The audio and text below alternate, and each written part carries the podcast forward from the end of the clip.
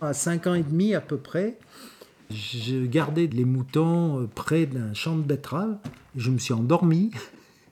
Et les moutons sont allés manger tout le champ de betteraves du voisin. Donc mon père n'était pas content, mais bon, il a été obligé d'acheter des betteraves euh, au voisin pour les remplacer parce que les moutons avaient tout abîmé. Bon, habituellement, je les gardais avec mon chien. Dès que je voyais qu'il y en a une qui dépassait les limites, j'envoyais le chien qui la faisait revenir, et puis voilà. Et il y a d'autres souvenirs où on avait un champ qui était assez excentré de notre ferme, quoi, qui était sur un autre hameau. Donc c'est un champ qui est complètement au milieu de la forêt, qu'on louait à quelqu'un à l'époque. je me souviens, euh, il y avait un petit sentier pour aller dans ce champ.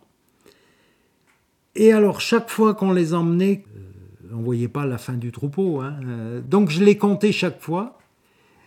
Et ben, j'en comptais, euh, le plus que j'en avais, c'était 180 à l'époque, qui arrivaient au bout du sentier, qui mangeaient. Donc, j'y allais avec ma petite sœur.